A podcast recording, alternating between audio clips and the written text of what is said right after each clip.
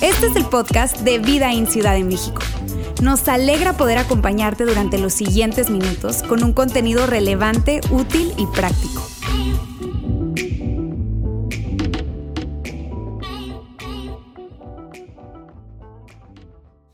No le hicimos de emoción, hoy queremos directamente ir al grano, porque hoy este, estamos súper agradecidos otra vez porque estés aquí y queremos decirte que vamos a estar juntos unos, si todo sale bien, unos 30 minutos más, 25, 30 minutos más, para irnos a ver el juego de España, ¿les parece?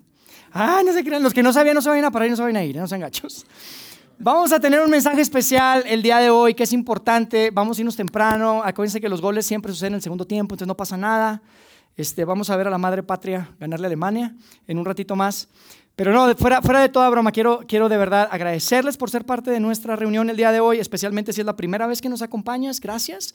Y también si estás regresando o eres regular, gracias. Gracias a ti. Muchas veces agradecemos a los de primera vez y nunca agradecemos a la gente que está aquí todos los domingos haciendo iglesia con nosotros. Gracias de verdad por hacerlo. Saben, esta semana pasada y de lo que yo quiero hablar hoy tiene que ver con lo que sucedió esta semana pasada y se celebró en Estados Unidos y en muchas partes del mundo. Probablemente ustedes lo han escuchado. El Día de Acción de Gracias, lo han escuchado, supieron, ¿no? Se enteraron.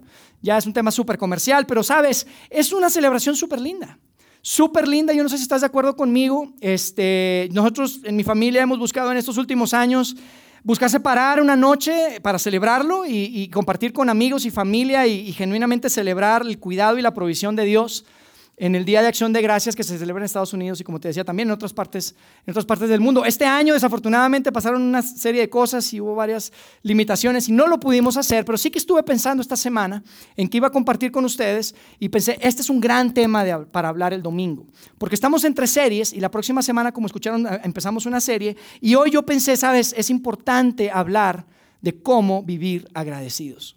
Y por eso pusimos en el video ese título y es el título del mensaje de hoy. Y yo creo que es muy importante para todos. Es muy importante para todos el saber cómo vivir agradecidos. Es relevante, impacta muchas áreas de nuestra vida. Y mira, yo creo que estás de acuerdo conmigo, pero esta experiencia de dar gracias es una experiencia muy humana, ¿estás de acuerdo? Cada vez que algo bueno sucede en nuestra vida, algo bueno llega a nuestra vida, automáticamente nos sentimos agradecidos. Lo sentimos. Si bien es cierto que lo sentimos, la verdad es que no siempre lo expresamos. Y eso es lo que quiero poner sobre la mesa con ustedes el día de hoy. Porque expresar agradecimiento es otra historia, ¿estás de acuerdo? Eso no es tan natural, no es tan intuitivo, no es tan tan, tan humano el expresarlo. Sí lo sentimos, pero no lo expresamos. Muchas veces no lo guardamos, ese agradecimiento, hacia una persona, hacia alguien. Y cada vez que lo hacemos, lo que sucede es que abrimos una brecha, un hueco, un pozo, como decimos por ahí, en nuestras relaciones. Yo te digo algo, yo creo que hay pocas cosas que duelen más en la vida que la ingratitud de alguien. ¿Estás de acuerdo? Hay pocas cosas, porque la ingratitud lo que comunica es, no te veo, ni siquiera te necesito, ni siquiera te reconozco. Eso es lo que comunica la ingratitud. Duele. Es como decir, mira, tu sacrificio, tu ayuda, tu intento, mm, la verdad que no, no son tan importantes para mí. La ingratitud es un tema, amigos, que no es neutral. No es neutral, aunque parece, porque no es como que te hayan ofendido, ¿estás de acuerdo? Pero es que no, no, es como que te hicieron algo, porque no te ofendieron ni nada, no es como que te hicieron algo, es que no hicieron algo específicamente agradecerte, ¿verdad? Y eso duele. Y luego por otro lado está la gran incomodidad de evidenciar la ingratitud en alguien. Yo no sé si estás de acuerdo conmigo, te ha pasado, pero se siente bien feo tener que evidenciar o, o o pedir la gratitud de alguien, o sea, evidenciar que alguien fue ingrato o malagradecido contigo, híjole, se siente feo. Se siente uno como el niño malcriado, ¿a poco no? Que quiere su paleta. Ni siquiera me da las gracias. Es que no me valora. Así se siente, se siente feo, se siente uno tan inseguro, se siente uno tan pequeño. Y luego lo peor es cuando termina la conversación donde te dicen, bueno, ya, discúlpame, ¿no? Porque tú escuchas discúlpame, pero lo que realmente sientes que te están diciendo es, oye, discúlpame, bebé. Ya entendí que eres un inseguro y necesitas afirmación. ¿A poco no? Eso es lo que escuchamos cuando nos dicen, ya discúlpame, y uno evidencia la ingratitud en alguien más. Yo no sé si ustedes han vivido eso. Muchas veces la ingratitud se experimenta con un silencio, como les decía, la falta de una reacción, la falta de una gratitud. Y muchas otras ocasiones sí se, experimenta diferente, sí hay una reacción, pero la reacción es algo así como que, oye, gracias, pero me hubiera gustado de otra manera. Ah, qué se siente, ¿verdad? No me gustan las rosas rojas. Dices, no, pues. Sí, gracias, pero me gusta más así o me gusta más asá. Y en lugar de agradecer, genuinamente estamos apuntando cómo podría ser mejor. ¿Te ha pasado? Yo te digo algo, el caso es este, la víctima de la ingratitud siempre se da cuenta. Eh, invariablemente. Cuando tú estás del lado que no recibe la gratitud esperada, siempre te das, siempre, siempre te das cuenta. Dices, qué ingrato, qué mal agradecido. Pero el culpable de la ingratitud, uy, difícilmente, nunca se dan cuenta, ni en cuentas, o sea, no les pasa ni por acá. Y eso es precisamente lo que como que, híjole, más duele. ¿Están de acuerdo? Y esto es importante, amigos. Yo quiero ser transparente con ustedes, como siempre lo soy acá, cuando tengo la oportunidad de compartir con ustedes, pero para mí, honestamente, y no es que esté orgulloso de decirlo, pero para mí es tan fácil descalificar a alguien que es mal agradecido. Es la verdad. Excepto con mis hijos, ¿ok? Porque mis hijos, hijos, son más agradecidos y como quiera los amo. No, no es cierto. Tienen 15 y 16, hay algunas otras cosas que estamos trabajando todavía antes de la gratitud. Pero, fuera de broma, fuera de broma, ¿a poco no es tan difícil? O sea, para mí es muy difícil cuando las personas son mal agradecidas, cuando no hay esa gratitud, cuando hay ingratitud. Hace algunos años, me acuerdo que mi esposa y yo tuvimos la oportunidad de apoyar a alguien de la iglesia a la que asistíamos en ese tiempo y es que la estaban pasando súper mal de esas historias que te cuentan que dices, no puede ser, nada más falta que te orine un perro en la calle. Porque le estaban pasando mal. Yo me acuerdo, no, es que el auto y luego el refrigerador y luego la, este, la lavadora, todo. Yo dije, híjole, ¿cómo le van a hacer esta gente? Y no, me, se me olvide. Me acuerdo que para nosotros fue un sacrificio y hablamos, Karen y yo, hicimos algunos ajustes y dijimos, vamos a apoyarlos y los apoyamos y, no se me olvida. Recibí una, una nota, básicamente, que decía lo siguiente, decía, oye, qué bueno que lo hiciste porque eso es lo que hacen los hijos de Dios y la verdad es que el más beneficiado vas a ser tú en el futuro. Yo dije, ay, de perdido, gracias, compadre. ¿A poco no? ¿En serio? Oye, qué difícil ser generoso con alguien que no es agradecido. Y lo opuesto es verdad. Es mucho más sencillo ser generoso y apoyar y descoserte para ayudar a alguien que es sumamente agradecido. Es la verdad. Yo no sé cuántos de ustedes han estado de ese lado en donde alguien les dice y les reclama esa ingratitud. Pero casi te puedo garantizar que te pusiste a la defensiva como yo. Todos nos han dicho alguna vez, oye, qué mal agradecido. Oye, ni agradeces.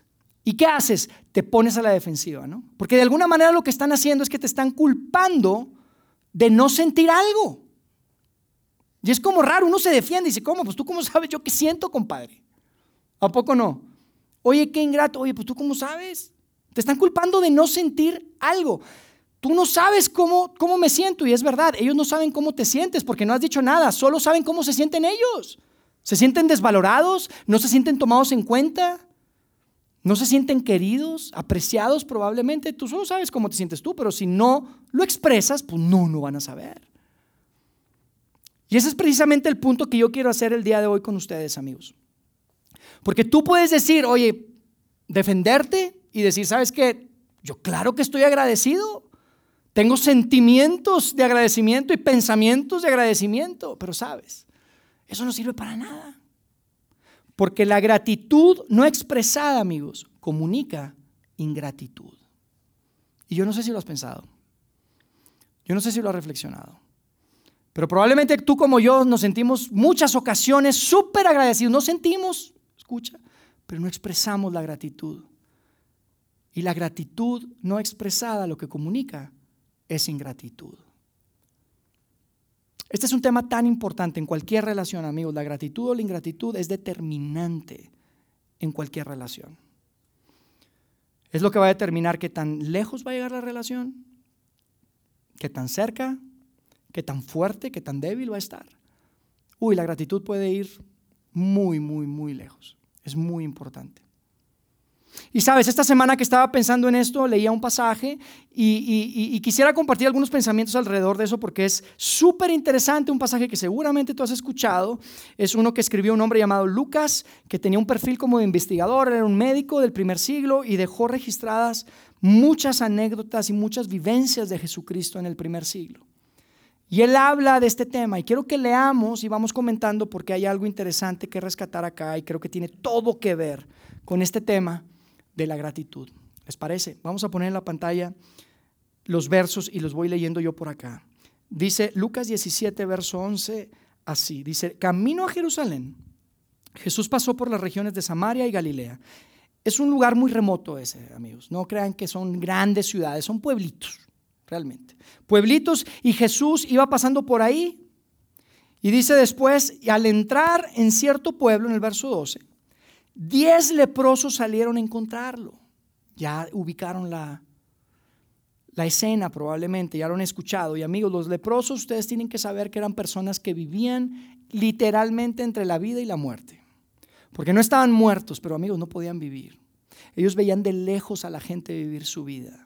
Había leyes en contra de que ellos pudieran entrar en ciertos lugares, en ciertos pueblos. Tenían que crear sus propias comunidades aisladas de los pueblos. Era terrible. Ellos vivían entre la vida y la muerte de alguna manera. Y era una cultura que ustedes saben, dependía mucho de, la agricultura, entonces este, una herida para una persona que tuviera lepra, pues era potencialmente mortal, porque ya no te, no te podías valer de ti mismo. ¿Cómo trabajas la tierra? Era complicado. Entonces morían a veces de hambre, a veces morían de la enfermedad, era complicado. Fíjate lo que dice después. En el verso 13, 12 y 13 dice, se quedaron parados a lo lejos, porque no se podían acercar, cuando vieron a Jesús y le dijeron en voz alta, Jesús, Maestro, por Dios, ayúdanos. Y es interesante porque este término maestro es uno que utilizaban prácticamente exclusivamente los que eran seguidores de Jesús, los que andaban para todas partes con Jesús. Y ellos definitivamente no andaban para todas partes con Jesús. Y sin embargo, ellos habían escuchado de ese hombre, de ese Galileo, de ese carpintero, que hacía milagros. Y, y si eso era verdad, lo que habían escuchado de Jesús, literalmente Jesús era su última, muy probablemente su última esperanza. Fíjense lo que dice después. Al verlos, en el verso 14, Jesús les dijo, vayan Así como siempre escuchaban, váyanse de aquí. Era algo que habían escuchado ellos, pero Jesús no les dijo, váyanse de aquí. Jesús les dijo, vayan y preséntense ante los sacerdotes. Presentarnos ante los sacerdotes, Jesús, ¿de qué estás hablando? Nadie nos quiere conocer. Ni los sacerdotes ni los no sacerdotes. ¿Quién nos quiere conocer? Estaban enfermos de lepra. ¿De qué habla Jesús? Amigos, Jesús tenía un plan espectacular. Y quiero que notes tres cosas aquí, porque probablemente escuchas la historia, pero antes de ir al final, quiero que escuches esto. Hay tres cosas importantes. La primera es la siguiente.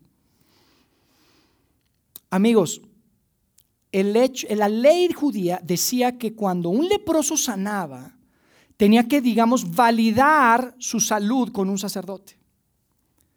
Entonces ellos después de sanar, si alguien sanaba porque se cuidaba y de alguna manera sanaba, para validar que podía reintegrarse a la sociedad tenía que ir con un sacerdote y le decía, check. la implicación es, leprosos, cuando lleguen con los sacerdotes, van a estar sanos. Esa era la implicación de lo que Jesús estaba diciendo. Por eso los manda con los sacerdotes.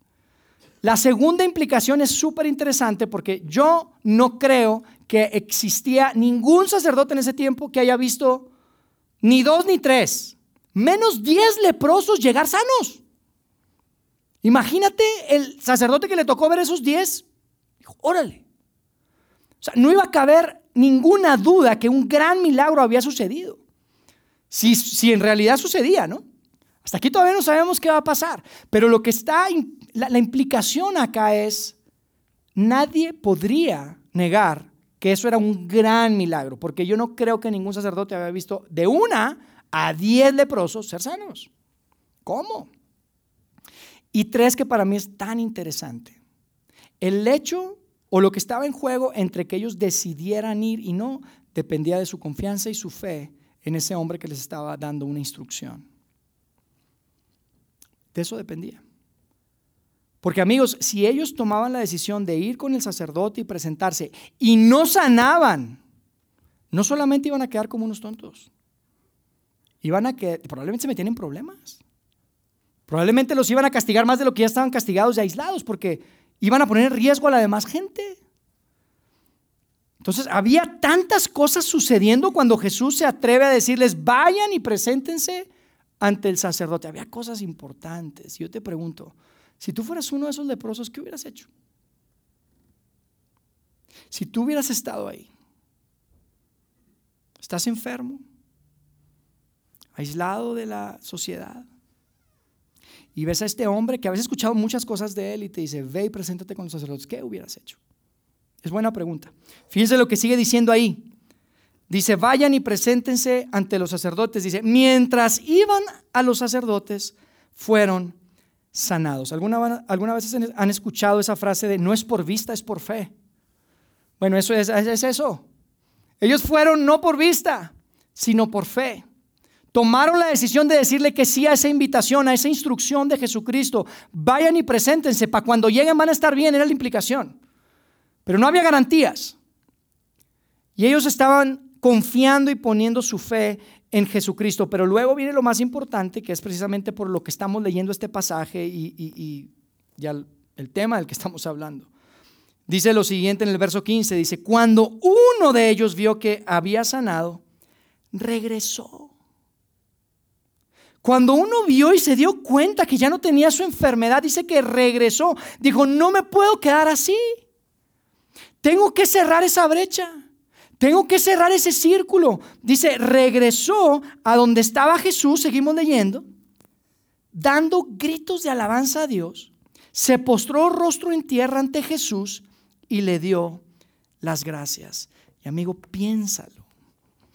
¿Tú no crees que este hombre cuando vio que estaba sano no quería ya vivir su vida? ¿No quería disfrutar de las oportunidades que ahora se iban a abrir? ¿No quería probablemente ir al mercado donde nunca había podido ir tal vez durante años por su enfermedad y disfrutar? ¿Cómo nos sentíamos cuando estábamos encerrados en la cuarentena? Ya lo que queríamos era salir. Bueno, imagínate años y años y años y años. Él quería disfrutar su vida. Claro que quería disfrutar, pero dijo, no puedo dejar así las cosas. No puedo dejar esa brecha. Aquí falta algo. Yo tengo que regresar. No se conformó, amigos, con sentirse agradecido. Dijo, lo tengo que expresar. Qué increíble. Qué increíble. Uno dijo, no me voy a conformar con sentirlo. Claro que estaba agradecido. Decía, wow. Pero dijo, lo voy a expresar hizo lo que tú y yo tenemos que hacer y que quiero poner en la pantalla. Regresó para dar gracias a aquel que le permitió ir hacia adelante. Regresó para atrás, como dicen los gringos, para poder hacia adelante. Regresó para darle gracias a aquel que le permitió ir hacia adelante. Y después Lucas nos da un pedacito de información que yo creo que cuando lo estaba escribiendo estaba como sonriendo diciendo, es increíble esto. Porque fíjate lo que dice en el 16, dice, este hombre era un samaritano. Y tal vez tú dices, ¿qué tiene que ver con un samaritano? Amigos, los samaritanos eran hombres que eran completamente odiados en esa cultura. Eran, eran odiados, nadie los quería, eran reprimidos, eran bulleados, eran, eran, era, era horrible lo que ellos vivían. Él seguramente había experimentado una discriminación que no te puedes imaginar y estaba especialmente agradecido por lo que Jesús había hecho por él. Y es increíble porque cuando ves que era un samaritano y después tú lees Lucas, este evangelio, esta mini biografía de Jesús, tú te das cuenta que Jesús constantemente se rodeaba de gente que era completamente diferente a él, extranjeros, pecadores, cobradores de impuestos. Era gente que nadie pensaba que se debería acercar a Jesús, al rabino, al maestro. Y nadie pensaba que Jesús se debía acercar a él. Pero era esa gente la que estaba más agradecida con Jesús siempre. Era esa gente la que se le acercaba, con la que Jesús pasaba tiempo y ellos terminaban agradecidos, eran los más agradecidos con Jesús por lo que hacía en sus vidas. Y no era porque se habían confundido, era porque no pusieron en prioridad su agenda y su orgullo y dijeron, voy a agradecer. Y agradecían constantemente a Jesús y expresaban su gratitud a Jesús. Después fíjate lo que dice ahí, porque Jesús les hace una pregunta, todavía no acaba. Verso 17. Dice, Jesús respondió, diez hombres fueron sanados. ¿Dónde están los otros nueve? Está chistoso porque si tú lees el griego este, el original, en lo que fue escrito, nada más dice, los nueve, ¿dónde? Los nueve, ¿dónde? O sea, como para darle énfasis a la pregunta. Y es una pregunta retórica. Jesús no empieza, no, no, no, no espera una respuesta, es una crítica directa. Es una observación dura. Algo faltaba. Porque tú sabes, el agradecimiento funciona cuando es inmediato. ¿Estás de acuerdo? Y ellos perdieron su oportunidad. Ya estaba ahí el samaritano le estaba agradeciendo, los otros perdieron su oportunidad. Algo faltó. Algo faltó. Tú sabes a lo que me refiero y tú sabes a lo que Jesús más bien se refiere si tienes hijos. Perdón. Cuando tus hijos reciben algo que vas a una casa de unos vecinos o unos amigos y reciben algo, ¿qué les dices inmediatamente? ¿Cómo se dice? ¿Cómo se dice, mijo? ¿Cómo se dice, mija? ¿Por qué? Porque es inmediato. No debes esperar. No te puedes esperar, tiene que ser inmediato porque si no pierdes la oportunidad.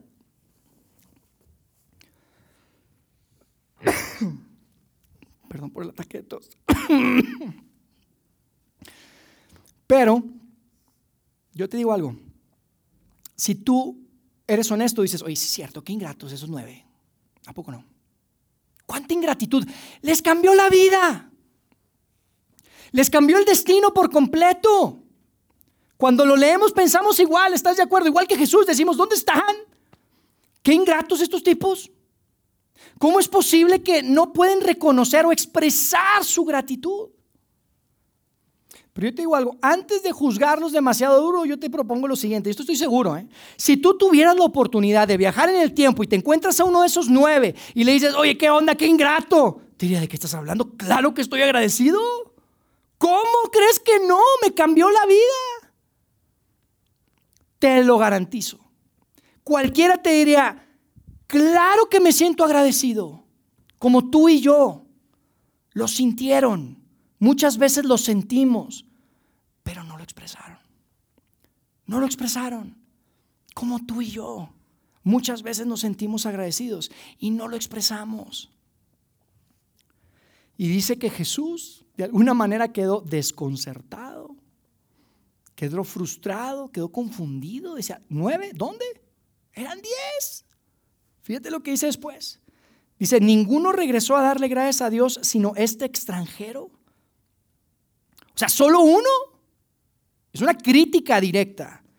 Implica que los otros, y esto es interesante, la implicación aquí dice, solo este extranjero, este samaritano, o sea, la implicación es, los otros nueve muy probablemente eran galileos como Jesús. Eran paisanos. Eran como cuando tú y yo viajamos y nos encontramos un mexicano y a poco nos decimos, hey, ¿qué onda? ¿De dónde eres? No, de Sonora, no, yo soy de acá, no, esos eran. Este no era mexicano. No era como Jesús, era diferente. Y entonces, dice el verso 19, y con esto cerramos. Jesús le dijo, levántate y vete porque tu fe te ha sanado. Cada vez que leo ese verso, amigos, cada vez que leo ese pasaje, digo, híjole, le tengo que hablar a alguien. Tengo que expresarle a alguien mi gratitud. No puedo dejar la brecha. Yo espero que tú también sientas lo mismo. Y es tan importante, y yo quiero darte tres cosas antes de irnos, porque estamos entrando en una etapa del año que es tan importante y habrá tantas oportunidades de expresar gratitud, que quiero que te lleves tres ideas importantes que quiero que rescates y quiero que las hagas tuyas y ojalá podamos poner en práctica esta gran enseñanza que nos deja Lucas a través de esta narrativa que, que describe acerca de lo que sucedió con Jesús y esos diez leprosos. La primera es la siguiente. La gratitud no expresada comunica ingratitud. Y ya se los había dicho. La gratitud no expresada comunica ingratitud. Amigos, no hay terreno neutral en este tema. Aquí los sentimientos no valen, porque los sentimientos no conectan con nadie. Los sentimientos no te ayudan a nada, no cierran el círculo, no cierran la brecha. Al contrario, tus sentimientos no expresados van a provocar exactamente lo opuesto que sientes. Eso es lo que van a provocar. Van a provocar que la otra persona se sienta no agradecida. Que no se le agradeció, pues.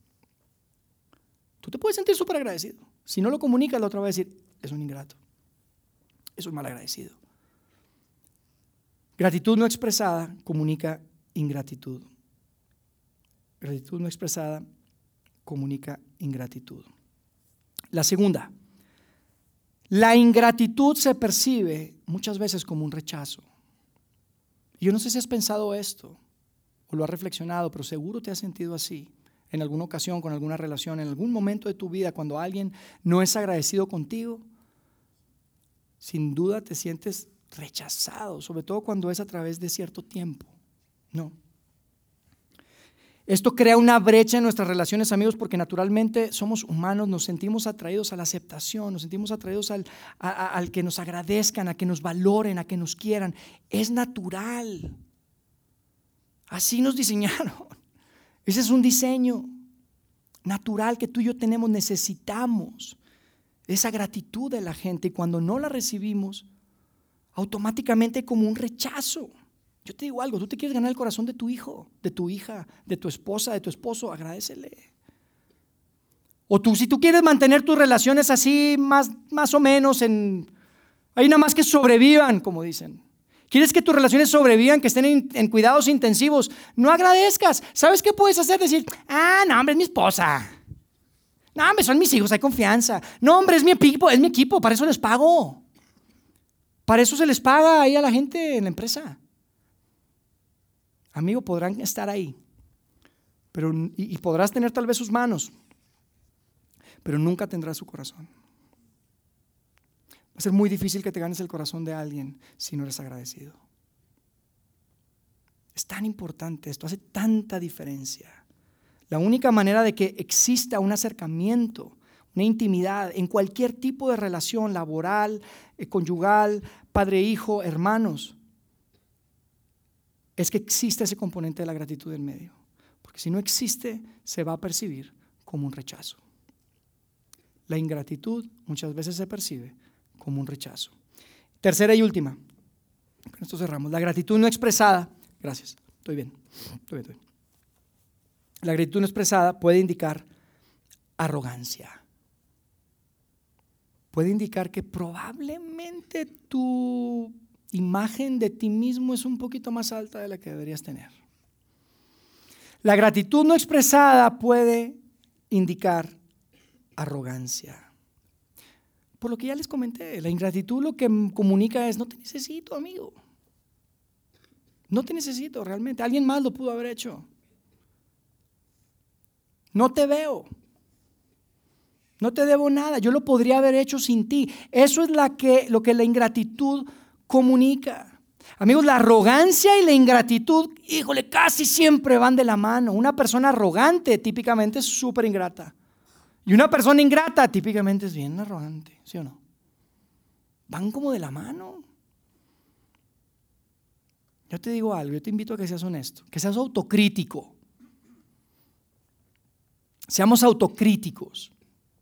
¿Te resulta difícil agradecer cuando recibes algo? Y lo más fácil es más bien apuntar las cositas que pudieron ser mejor. ¿Te pasa eso? Dices, oye, sí, gracias, pero mm, esto podría ser mejor. Esto me hubiera gustado así.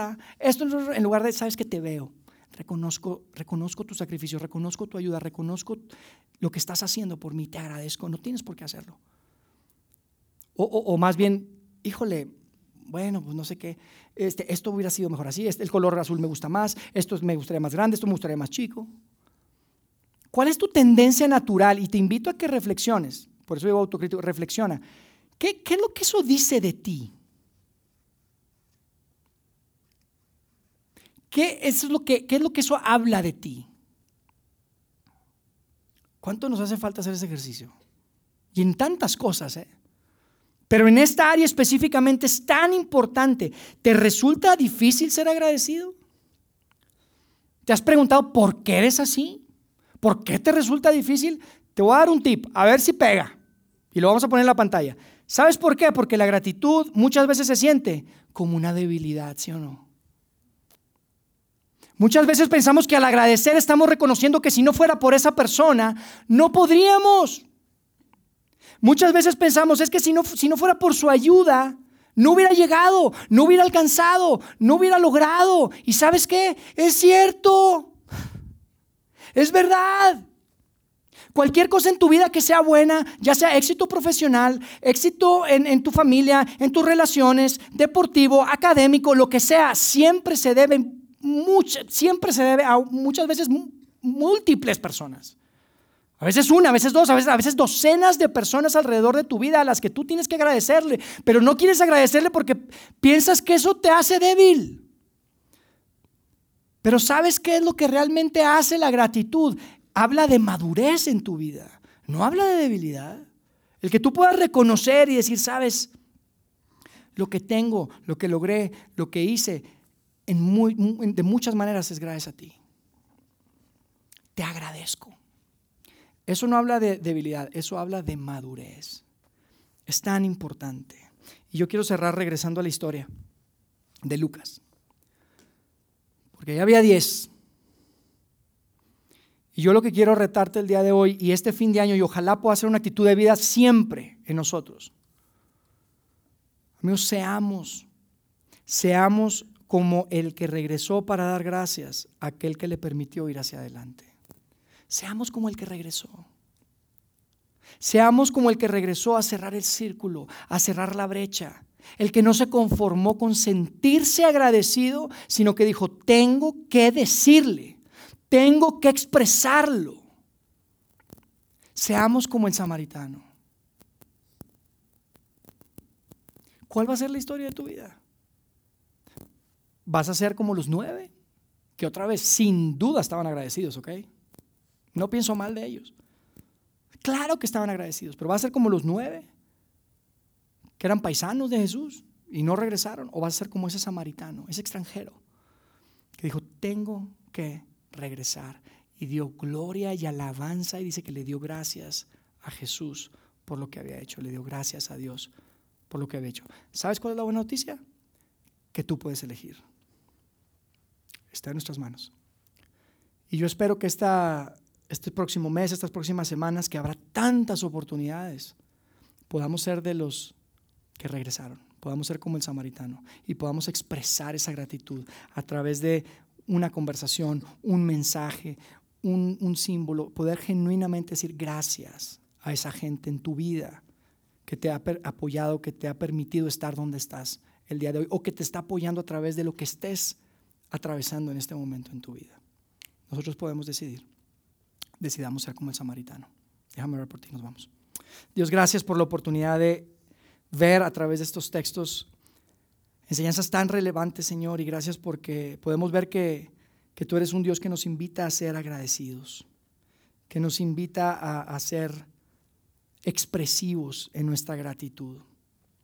Dios, tú eres el que al que más debemos agradecer porque entendemos que todo lo que tenemos viene de ti.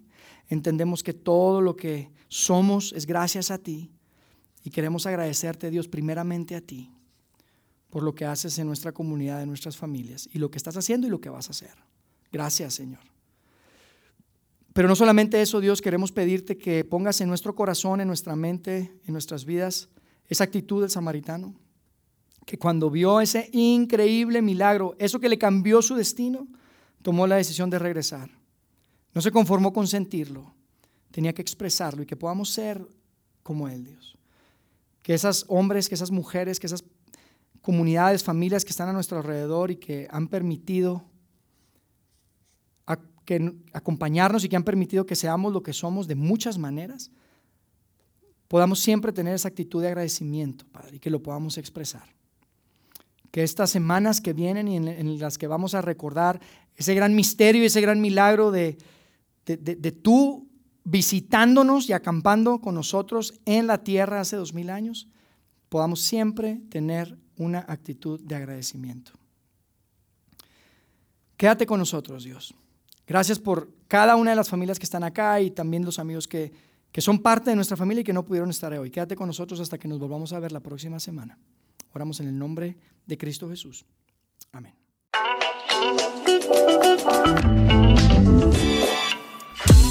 Sigue conectado a los contenidos de Vida en Ciudad de México a través de nuestro sitio web y de las redes sociales. Muy pronto estaremos de vuelta con un nuevo episodio.